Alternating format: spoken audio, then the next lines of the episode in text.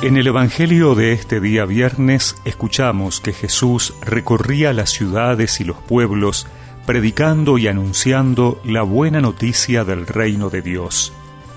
Lo acompañaban los doce y también algunas mujeres que habían sido curadas de malos espíritus y enfermedades. María, llamada Magdalena, de la que habían salido siete demonios. Juana, esposa de Cusa, intendente de Herodes, Susana y muchas otras que los ayudaban con sus bienes. Hoy el Evangelio nos muestra a Jesús en movimiento.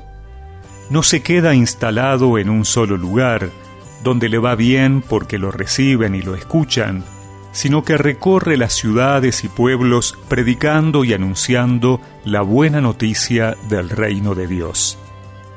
Esta es una imagen que siempre debería estar presente entre nosotros, sus seguidores. No quedarnos conformes con que los que están cerca nuestro ya lo conocen, que nuestra familia es creyente o que ya hemos hablado de él a los conocidos. El campo de la evangelización es el mundo entero. Y como dice San Pablo a Timoteo, necesitamos predicar siempre la palabra, a tiempo y destiempo. Para ello, Jesús no va solo, no actúa en solitario. Hay todo un equipo de gente que aprende de él y colabora con él.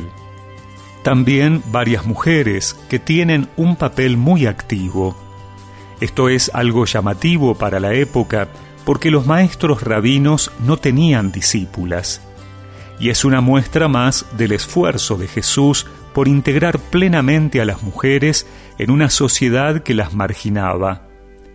Jesús, más allá de los estándares sociales de la época, quiere mostrar que los hijos e hijas de Dios tienen la misma dignidad.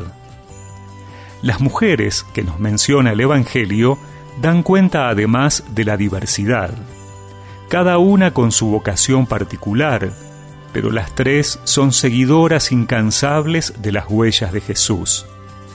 María Magdalena fue la primera persona que se encontró con Cristo resucitado.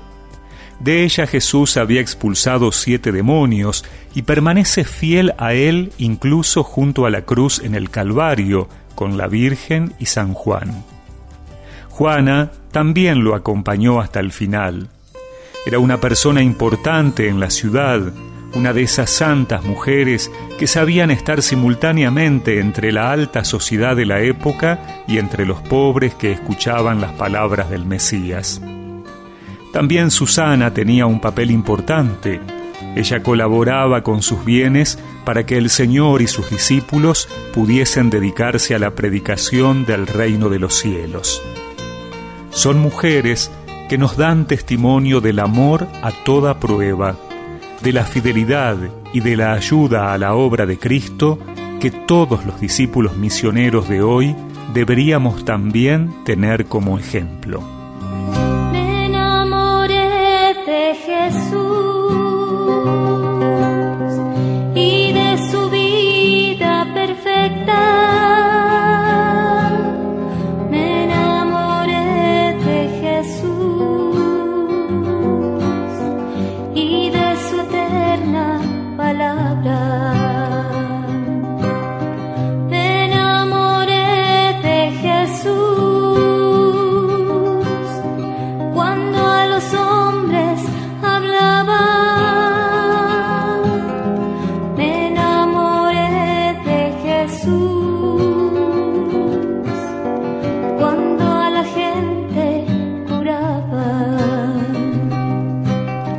Y recemos juntos esta oración.